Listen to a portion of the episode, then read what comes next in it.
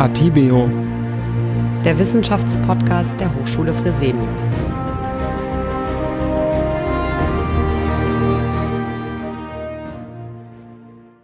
Herzlich willkommen, liebe Zuhörerinnen und Zuhörer. In vielen Bundesländern beginnen die Herbstferien. Doch im Ausland und auch in vielen Regionen und Städten Deutschlands steigen die Zahlen der Corona-Neuinfektionen. Wo kann und wo darf man überhaupt noch hinreisen und vor allem, welche arbeitsrechtlichen Konsequenzen können diese Urlaubsreisen haben? Was muss ich in Zeiten des Coronavirus bei der Arbeit grundsätzlich beachten und welche Verpflichtungen hat der Arbeitgeber? Mit diesen und weiteren Fragen beschäftigen wir uns in unserem Sonderpodcast zum Thema Arbeitsrecht und Corona. Professor Dr. Michael Fuhlrott, Professor für Arbeitsrecht an der Hochschule Fresenius in Hamburg, beantwortet heute unsere Fragen. Er ist telefonisch dazugeschaltet. Herzlich willkommen, Herr Fuhlrott. Ja, äh, liebe Frau Hahn, vielen Dank für die Einladung. Ist ja auch wirklich derzeit ein spannendes Thema, was ähm, viele bewegt. Insoweit äh, nochmals vielen Dank für die Einladung. In vielen Bundesländern sind gerade Schulferien oder stehen kurz bevor. Und viele Familien wollen natürlich in Urlaub fahren. Zum Teil auch in Risikogebiete. Und die gibt's ja mittlerweile nicht mehr nur im Ausland, sondern auch in Deutschland. Das heißt, wenn Sie dorthin fahren, müssen Sie danach ja zwei Wochen in Quarantäne gehen. Dürfen Sie denn dann im Homeoffice oder von zu Hause aus arbeiten? Ähm, ein Anspruch des Arbeitnehmers auf Arbeit im Homeoffice besteht nach dem derzeitigen deutschen Arbeitsrecht nicht. Also es gibt keinen gesetzlichen Anspruch auf Homeoffice. Es gibt ja derzeit zwar Bemühungen seitens des Bundesarbeitsministeriums, einen solchen gesetzlichen Anspruch zu verankern. Ein derartiger Gesetzesentwurf ist auch schon erarbeitet, aber befindet sich noch in der Abstimmung und ähm, es ist derzeit nicht davon abzusehen oder davon auszugehen, dass dieser Gesetzesentwurf zeitnah erlassen werden wird wird. Insoweit ähm, darf ich nur dann im Homeoffice arbeiten, wenn entweder mein Arbeitgeber dem zustimmt oder ich im Arbeitsvertrag oder im Wege mit dem Betriebsrat eine Betriebsvereinbarung ein solches Recht auf Homeoffice vereinbart worden ist. Wenn das nicht der Fall ist, bin ich eben, wie gesagt, darauf angewiesen, dass mein Arbeitgeber einverstanden ist, dass ich eine Homeoffice-Tätigkeit vornehme. Was passiert, wenn ich in einem Risikogebiet war? Und meinen Arbeitgeber einfach nicht darüber informiere und weiter zur Arbeit gehe, so unter dem Motto, na ja, merkt ja schon keiner, ich habe eh kein Corona. Ein solches Vorgehen ist auf keinen Fall ratsam. Auch wenn man sich denkt, was keiner weiß, macht keinen heiß. Ähm, wenn ich mich als Person, die gegebenenfalls an Corona infiziert ist, in dem Betrieb begebe und dann nachher dort andere Personen anstecke, weil ich eben aufgrund der Aufenthalts im Risikogebiet infiziert worden bin und dadurch andere Mitarbeiter, andere Kollegen ähm, oder Kunden infiziert werden, dann drohen im Fall der entsprechenden Nachweisbarkeit, dass diese Infektionen von mir ausgegangen sind, entsprechende ja, Schadensersatzansprüche des Arbeitgebers, wenn zum Beispiel der Betrieb geschlossen werden muss, weil jetzt eine Quarantäne verhängt worden ist oder weil eben andere Mitarbeiter infiziert worden sind, äh, droht mir einerseits ein Schadensersatzanspruch. In gravierenden Fällen, wenn andere Personen daran erkranken oder worst case auch gegebenenfalls daran versterben, ähm, weil sie zum Beispiel zu einer Risikogruppe gehören, dann kann ein solches Vorgehen äh, für mich als Arbeitnehmer auch strafrechtliche Konsequenzen haben. Der Jurist spricht dann von den Tatbeständen der fahrlässigen Körperverletzung oder ähm, im schlimmsten Fall sogar der fahrlässigen Tötung. Neben diesen gravierenden Konsequenzen kann natürlich auch aus arbeitsrechtlicher Sicht durch die Gefährdung, die ich hier billigend in Kauf nehme, natürlich auch äh, das Arbeitsverhältnis äh, in Mitleidenschaft gezogen werden.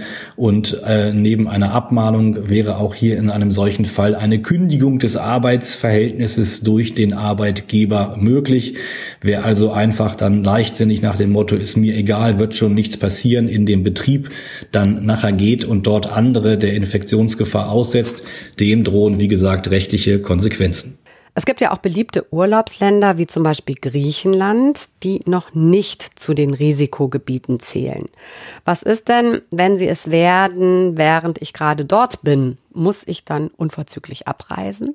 Auch diese Frage ist ähm, durch die Rechtsprechung noch nicht abschließend geklärt, wie viele der aktuellen Fallgestaltungen, weil es insoweit ja noch aufgrund der Schnelllebigkeit der Entwicklung noch keine Gerichtsprozesse gibt, die abgeschlossen sind. Wenn ich mich in ein Risikogebiet äh, begebe und es dann während des Urlaubs erst ein solches wird, weil sich dann dort die Fallzahlen entsprechend ändern, dann bin ich als Arbeitnehmer nicht verpflichtet, unverzüglich aus diesem Risikogebiet abzureisen. Ich muss natürlich dann nach Rückkehr je nach den entsprechenden äh, behördlichen Vorgaben, nach den Landesverordnungen gegebenenfalls eine Quarantänezeit einlegen. Einen Lohnanspruch gegen den Arbeitgeber werde ich nicht haben. Wenn ich nicht im Homeoffice arbeiten kann, werde ich also die Zeit ähm, unbezahlten oder bezahlten Urlaub beantragen müssen. Ich kann mich in einem solchen Fall höchstwahrscheinlich aber auf einen staatlichen Entschädigungsanspruch nach dem Infektionsschutzgesetz äh, berufen, wonach ich dann für einen gewissen Zeitraum eine staatliche Entschädigung bekommen würde für den Lohnausfall. Dieser Anspruch ist zwar auch ähm, verschuldensabhängig, aber wenn es sich eben hier um eine Reise in ein Infektionsgebiet handelt, das sich erst ähm, zu einem Risikogebiet während meines Aufenthalts dort entwickelt, dann kann man wohl mit guten Argumenten auch äh, dafür streiten, dafür sprechen, dass man als Arbeitnehmer dann kein Verschulden hat und dann einen entsprechenden Lohnfortzahlungsanspruch hat. Man könnte andererseits aber auch vertreten, dass hier aufgrund der derzeit volatilen und nicht vorhersehbaren Entwicklungen ich jederzeit damit rechnen muss, dass sich gegebenenfalls die behördlichen Einschätzungen ändern, so dass man auch mit diesem Argument einen solchen Anspruch ablehnen könnte. Äh, Sie sehen, dass einfach hier vieles noch derzeit nicht geklärt ist so dass hier Unklarheiten entsprechend verbleiben.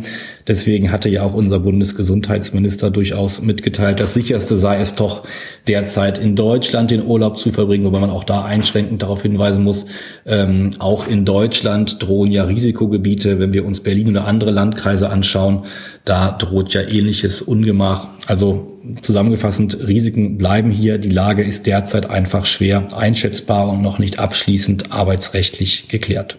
Verschiedene Bundesländer haben ja kürzlich Stadtteile von Berlin und weitere Städte in Deutschland zu Risikogebieten erklärt. Könnte ich es ablehnen, in einem Risikogebiet zur Arbeit zu gehen? Ähm, das ist auch eine spannende Frage. Ähm, meiner Auffassung nach ist es als Arbeitnehmer nicht erlaubt, die Arbeit in einem Risikogebiet zu verweigern. Ich muss also auch dann dort meine Tätigkeit weiterhin aufnehmen. Das gilt natürlich äh, ohnehin für ganz normale Bürotätigkeiten, die ich dort vornehme. Es wird aber auch für Arbeitstätigkeiten zu gelten haben, wo ich Kundenkontakt habe. Wichtig ist aber natürlich, dass sozusagen dann der Arbeitgeber auch ähm, die entsprechenden Schutzmaßnahmen trifft, die ja auch Unternehmen zu treffen haben, damit eben eine Eigengefährdung des Arbeitnehmers, soweit es geht, ausgeschlossen wird. Aber auch hier ist der Arbeitnehmer erstmal verpflichtet, ähm, seiner Arbeitstätigkeit nachzugehen. Ausnahmen kann man gegebenenfalls allenfalls dann überlegen, wenn der Arbeitnehmer zu einer besonderen Risikogruppe gehört, er aufgrund seiner persönlichen Konstitution und seiner persönlichen Vorerkrankungen oder gesundheitlichen Beeinträchtigungen in besonders hohem Maße gesundheitlich gefährdet ist. In einem solchen Fall äh, sprechen gute Argumente dafür, dass der Arbeitnehmer berechtigt ist, die Arbeitsleistung zu verweigern. Er darf dann also der Arbeit ähm, entschuldigt oder gerechtfertigt fernbleiben. Das hat allerdings für den Arbeitnehmer dann auch zur Folge, dass er seines Lohnfortzahlungsanspruchs verlustig geht. Ähm, insoweit ja, diese besondere Personengruppe wird gegebenenfalls ähm, zu Hause bleiben dürfen, allerdings äh, unter Verzicht auf den Lohnfortzahlungsanspruch. Und der Arbeitnehmer kann natürlich auch verlangen, dass dann die betroffenen Mitarbeiterinnen und Mitarbeiter dem Arbeitgeber einen entsprechenden ärztlichen Nachweis, ein ärztliches Attest vorlegen, aus dem hervorgeht, dass aus ärztlichem Rat dem Arbeitnehmer abgeraten wird oder zwingend, äh, zwingendes dagegen spricht, dass der Arbeitnehmer diese Tätigkeit dort weiterhin ausübt. Das wird sich, wie gesagt, aber dann wohl auf entsprechende Ausnahmefälle beschränken müssen. Grundsätzlich muss ich also als Arbeitnehmer auch in einem Risikogebiet weiterhin zur Arbeit gehen, meine Tätigkeit dort erbringen und kann nicht mit Hinweis darauf, dass es ein Risikogebiet ist, hier ablehnen, die Arbeit zu verrichten. Und was ist, wenn mein Chef mich dazu verpflichtet, Dienstreisen in Risikogebiete anzutreten? Darf er das? Ähm, Dienstreisen in Risikogebiete ähm, werden auch ähm, natürlich äh, im Einzelfall möglich sein. Natürlich muss ich als Arbeitgeber auch auf die berechtigten Interessen meines Arbeitnehmers Rücksicht nehmen. Ich habe ja als Arbeitgeber auch eine entsprechende Fürsorgepflicht für die Gesundheit der bei mir beschäftigten Arbeitnehmer. Paragraph 618 Bürgerliches Gesetzbuch schreibt dies ausdrücklich vor und auch die Vorschriften im Arbeitsschutzgesetz verlangen, dass der Arbeitgeber entsprechende Vorkehrungen trifft, um den Arbeitnehmer natürlich in seiner Gesundheit, soweit es geht, zu schützen. Ähm, wenn es im Einzelfall aber nach Abwägung ähm, dieser ganzen Umstände und auch trotz der ähm, ja, Arbeitsschutzstandards, die ja auch die Arbeitgeber verpflichten, Dienstreisen auf das Nötigste zu beschränken, trotzdem ähm, aus Unternehmenssicht zwingend notwendig ist, dass eine bestimmte Dienstreise angetreten wird, ähm, als Anwalt zum Beispiel das Beispiel, wenn ich in, äh, nach Berlin reisen muss, was derzeit ja Risikogebiet ist, um dort einen wichtigen Gerichtstermin wahrzunehmen, dann wird es im Einzelfall doch durchaus möglich sein, auch als Arbeitgeber von seinen Arbeitnehmern zu verlangen, eine Dienstreise in ein Risikogebiet anzutreten. Der Arbeitgeber muss natürlich auch hier dafür Sorge tragen, dass der Arbeitgeber, soweit es geht, auf der äh, Dienstreise geschützt ist. Also Beispiel, man könnte natürlich überlegen, ob der Arbeitnehmer hier auch, wenn das eben ansonsten unternehmensüblich nicht gestattet ist, mit seinem Pkw diese Dienstreise antritt und natürlich dafür entsprechenden Kostenersatz bekommt. Aber um dann sozusagen die ähm, Infektionsgefahren bei der Reise äh, ähm, an sich natürlich zu beschränken, das wären denkbare Optionen.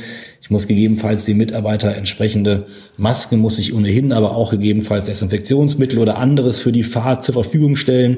Und ich sollte natürlich auch gegebenenfalls dann noch mich mit dem Betriebsarzt nochmal vielleicht kurz schließen, ähm, um dann dort äh, die Infektionsrisiken für den Arbeitnehmer, soweit es geht, zu reduzieren.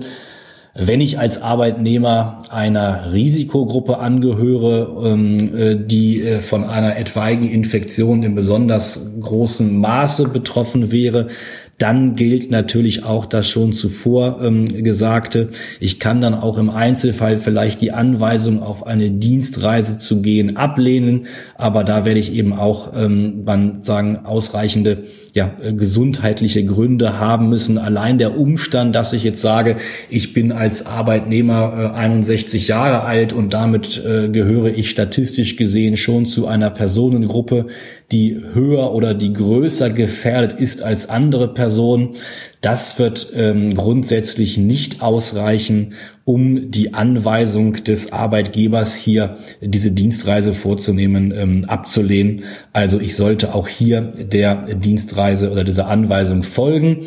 Wenn ich mich als Arbeitgeber weigere, eine zulässig angeordnete Dienstreise vorzunehmen, dann spricht der Jurist hier von einer sogenannten Arbeitsverweigerung. Und wenn diese Arbeitsverweigerung beharrlich ist, also wenn ich auf wiederholte Aufforderung durch meinen Arbeitgeber mich weigere, diese Dienstreise vorzunehmen oder gegebenenfalls dem Arbeitgeber auch mitteile, naja, wenn ich das machen muss, dann melde ich mich krank oder andere Aussagen treffe, dann äh, bin ich auch hier im Bereich, der auch ohne Abmahnung bei einem äh, längerjährigen Arbeitsverhältnis auch im ersten Fall die außerordentlich fristlose Kündigung des Arbeitsverhältnisses äh, rechtfertigen kann, also beharrliche Arbeitsverweigerungen oder eben Androhen von Erkrankungen, um bestimmte äh, durch den Arbeitnehmer nicht erwünschte Tätigkeiten äh, vornehmen zu müssen, sind typische Konstellationen, die die Arbeitsgerichtsbarkeit in ständige Rechtsprechung ausreichen lässt,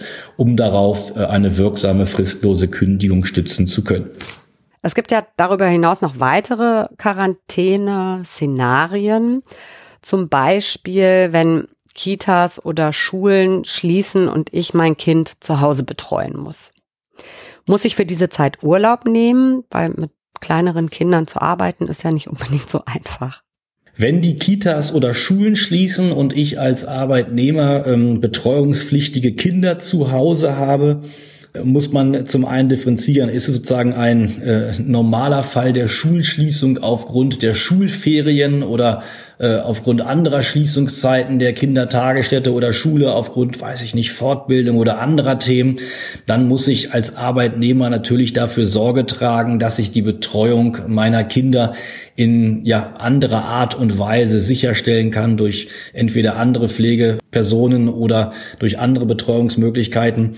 Gesetzlich geregelt ist aber der Fall, wenn Schulen oder Kindertagesstätten aufgrund eines Lockdowns, also aufgrund sozusagen entsprechender Quarantäne schließen und dann äh, die Eltern der schulpflichtigen oder kindergartenpflichtigen Kinder äh, diese Personen oder diese, diese Kinder eben zu Hause betreuen müssen. Für ähm, diese Konstellation ist im Infektionsschutzgesetz auch jetzt zu Beginn der ähm, Corona-Pandemie im April, im März 2020 eine entsprechende neue Regelung im Infektionsschutzgesetz aufgenommen worden. Das ist der Paragraph 56 Absatz 1a Infektionsschutzgesetz.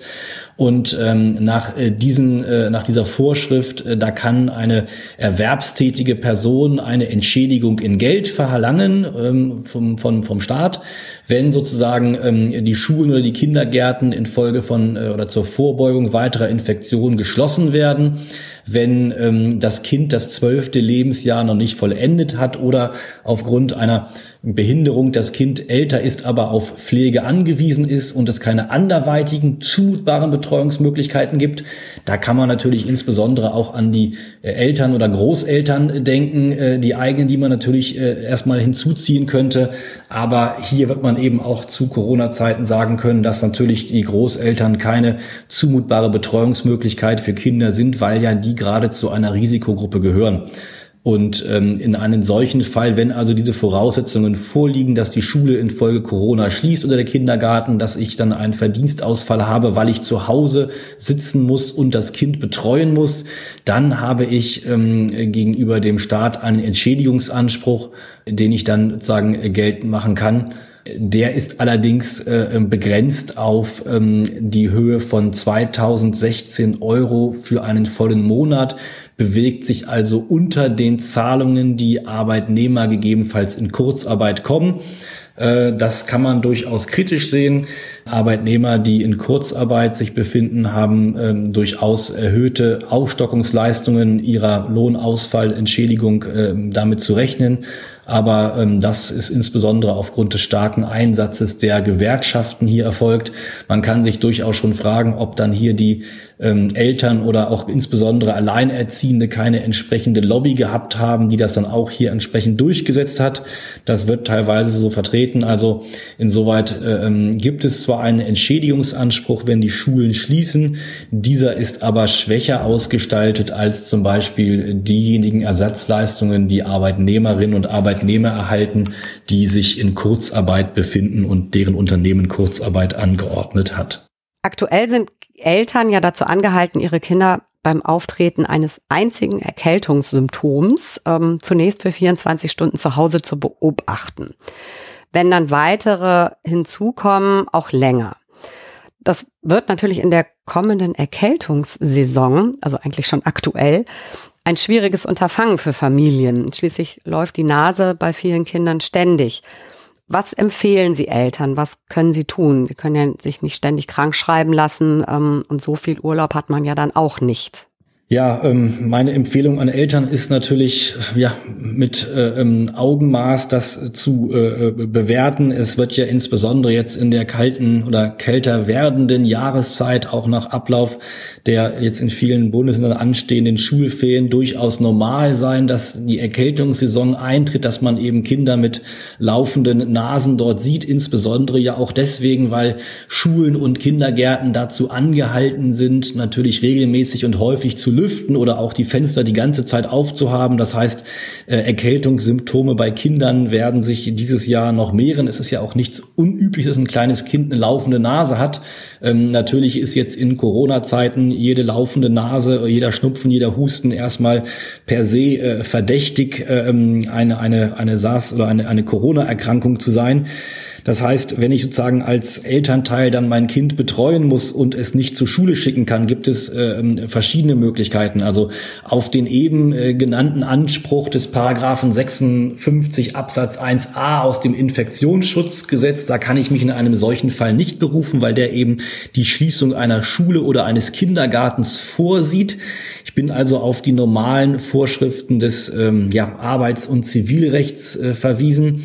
Vielleicht ist ja die Möglichkeit gegeben, dass ich in Abstimmung mit meinem Arbeitgeber Homeoffice-Tätigkeiten erbringen kann. Und wenn das auch mit der Betreuung des Kindes dann zu kombinieren ist, also ich das sowohl das Kind zu Hause betreuen kann, als auch meine Arbeitsleistung im Homeoffice erbringen kann, dann könnte das natürlich eine Möglichkeit sein der unproblematischen Abstimmung zwischen Arbeitgeber und Arbeitnehmerinnen und Arbeitnehmern, um solche Konstellationen zu gestalten.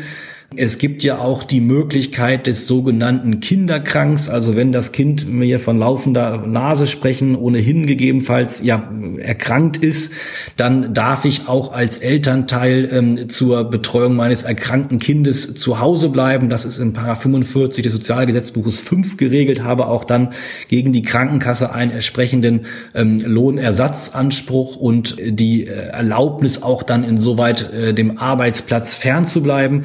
Das ist eine Option. Was man allerdings auf keinen Fall machen sollte, dass man sich denkt, na gut, dann habe ich ja gegebenenfalls eine Entschädigung, weil ich nur Krankengeld bekomme, dann melde ich mich doch selbst einfach als Arbeitnehmer krank, dann habe ich keine Lohneinbuße. Ähm, das ist doch am einfachsten. Davor sollte man sich hüten. Also auch wenn die Kinder krank sind und ich als Arbeitnehmer nur die Kinder betreue, bin ich dadurch selbst nicht automatisch krank, wenn ich mich da nicht angesteckt habe. Und wenn ich dann sagen äh, eine Arbeitsunfähigkeit meinem Arbeitgeber melde, dann würde das ein Jurist als Vortäuschen einer Arbeitsunfähigkeit bewerten.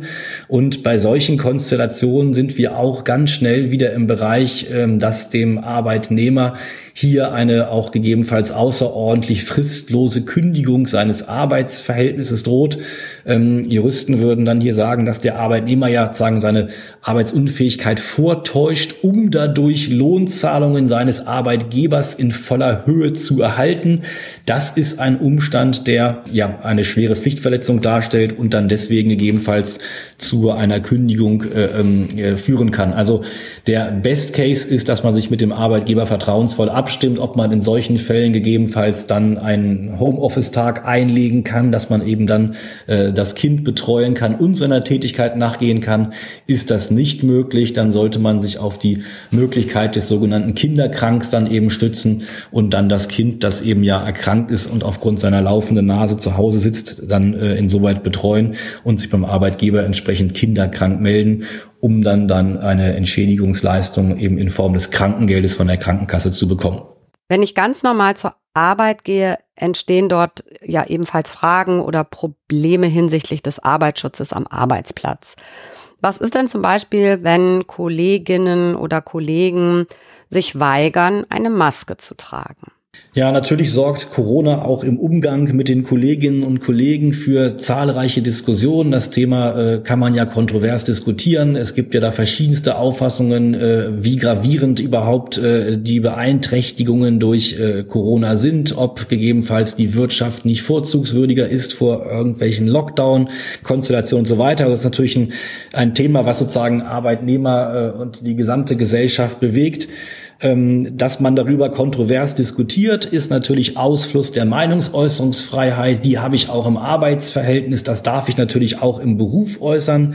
Eine Grenze ist allerdings dort gegeben, wo Arbeitnehmerinnen und Arbeitnehmer berechtigte und vom Arbeitgeber zulässig angeordnete Schutzmaßnahmen äh, nicht äh, befolgen. Ähm, der für Unternehmen geltende Arbeitsschutzstandard verpflichtet unter anderem Arbeitgeber dazu, dass wenn ein Mindestabstand von 1,5 Metern nicht eingehalten werden kann, die Arbeitnehmerinnen und Arbeitnehmer Masken zu tragen haben. Wenn ich als Arbeitnehmer mich trotz trotz einer solchen Konstellation weigere, eine Maske zu tragen und ähm, sage, ich trage aus verschiedensten Gründen keine Maske und ich habe auch kein wirksames ärztliches Attest, also nicht eins aus dem Internet heruntergeladenes, pauschales, unwirksames Attest. Also wenn ich einfach keinen Grund habe, einfach meine, ich muss keine Maske tragen, weil das ist eine Beschneidung meiner persönlichen Freiheitsrechte oder anderes, ähm, dann kann ich als Arbeitgeber natürlich anweisen, dass die Person eine Maske zu tragen hat.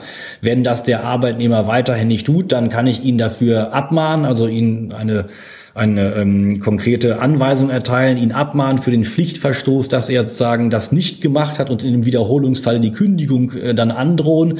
Wenn der Arbeitnehmer dann nach Erhalt der Abmahnung weiterhin hartnäckig das Maskentragen verweigert und es, wie gesagt, keine gesundheitlichen Einschränkungen gibt, die hier das Nichttragen der Maske rechtfertigen würden, dann kann ich als Arbeitgeber auch zur letzten Maßnahme der Kündigung greifen.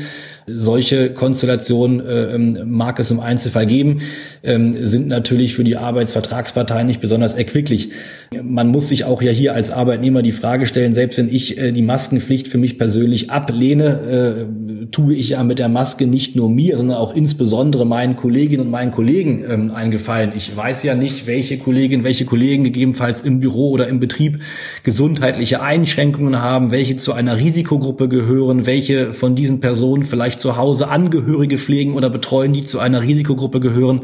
Also äh, das ist ja auch sozusagen ähm, abgesehen von den arbeitsrechtlichen Konsequenzen ein ja, äh, Vorgehen, was man auch unter dem Stichwort äh, Solidarität äh, durchaus äh, ja ähm, äh, sehr kritisch diskutieren kann. Also ähm, insoweit, äh, wenn es hier hartnäckige Maskenverweigerer im Unternehmen gibt, dann darf und muss der Arbeitgeber auch aus Fürsorgepflicht zugunsten seiner anderen bei ihm beschäftigten Mitarbeiter natürlich hier tätig werden und das dann dem Arbeitgeber mitteilen. Kolleginnen und Kollegen, die sowas im Betrieb erleben, sind natürlich auch äh, berechtigt, das dem Arbeitgeber mitzuteilen. Äh, ähm, natürlich hat das so ein bisschen den Ruch dann von Denunziantentum, aber wie gesagt, es geht hier um äh, Vorschriften, die dem Gesundheitsschutz aller dienen und insoweit ähm, sollte man, wenn man das hier als äh, Arbeitnehmer hartnäckig nicht tut, ähm, auch nicht auf Entgegenkommen oder Solidarität von Kollegen rechnen, die dann eben gegebenenfalls einen Maskenverweigerer hier auch äh, ähm, äh, im Betrieb entsprechend dann beim Vorgesetzten äh, melden, damit dann dort hier äh, ja eine Maske getragen wird und dann eben die Arbeitnehmerinnen und Arbeitnehmer geschützt werden. Ähm, ansonsten bei einer äh, ja, Ansteckungskette im Betrieb droht ja auch für den Arbeitgeber hier die Schließung des Betriebs qua behördlicher Anordnung. Also ähm, da sollte man hier schon tunlichst äh, ähm, an die Eigenverantwortung, auch an die Verantwortung des Arbeitnehmers für andere Kolleginnen und Kollegen im Betrieb appellieren.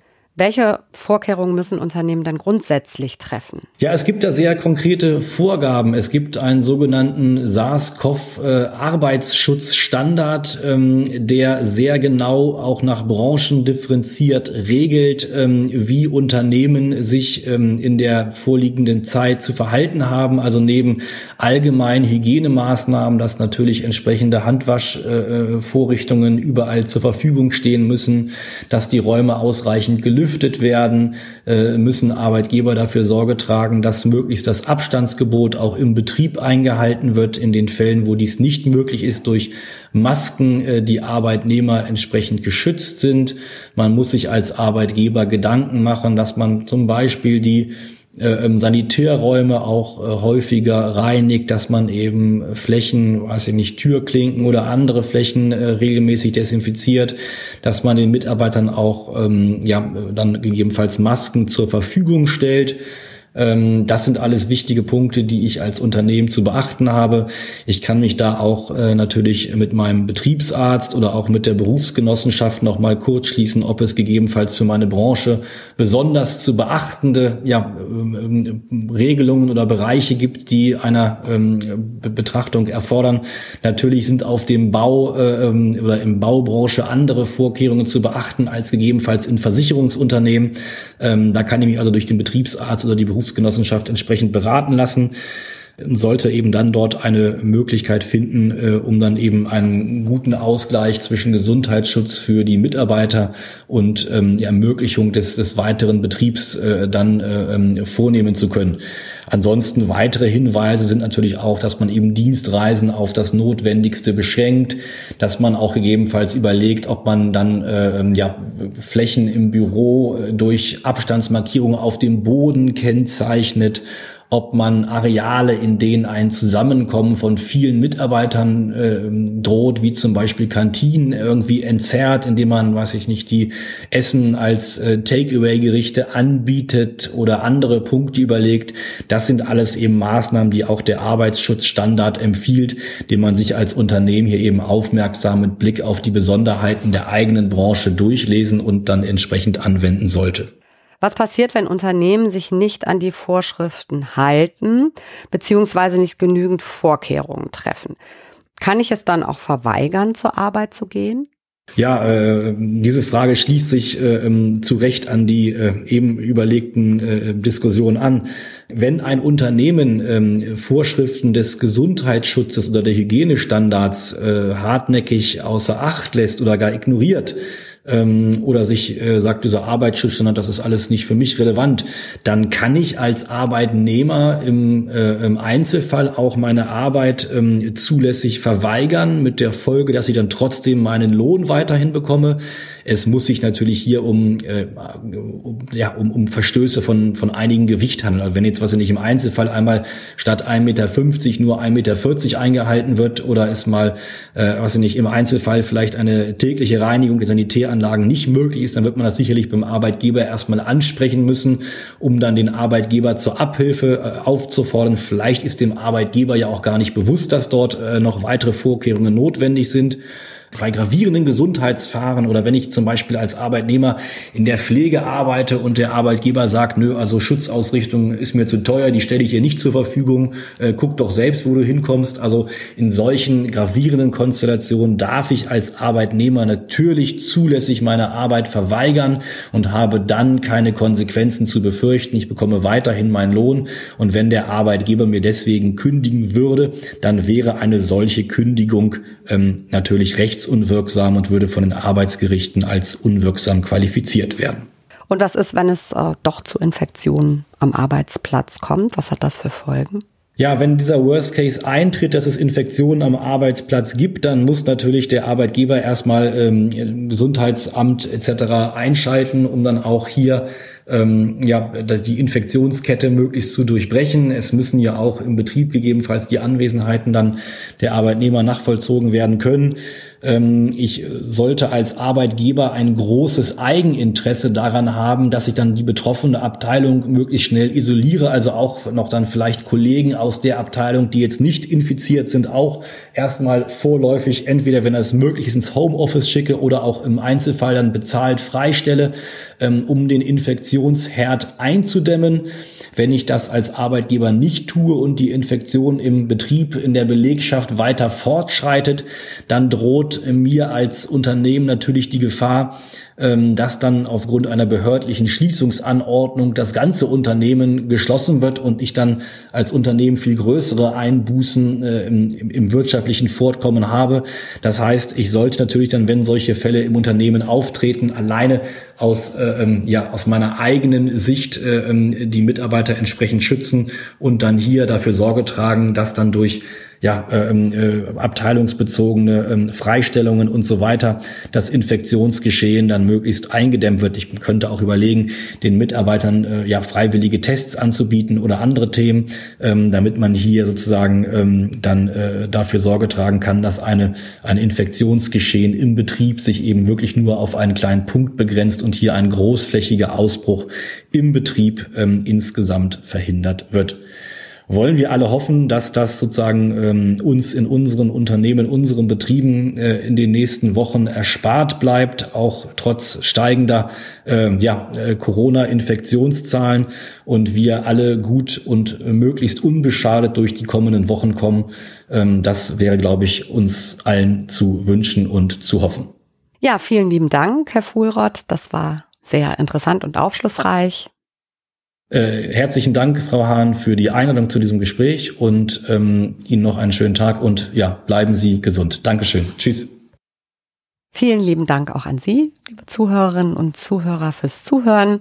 Ich hoffe, dass Sie die ein oder andere Information mitnehmen können. Ich äh, freue mich natürlich oder wir freuen uns, wenn Sie unseren Podcast abonnieren. Informationen dazu finden Sie unter www.hs-fresenius.de. Bleiben Sie gesund, passen Sie auf sich auf und wir hören uns bald wieder. Bis dahin, alles Gute.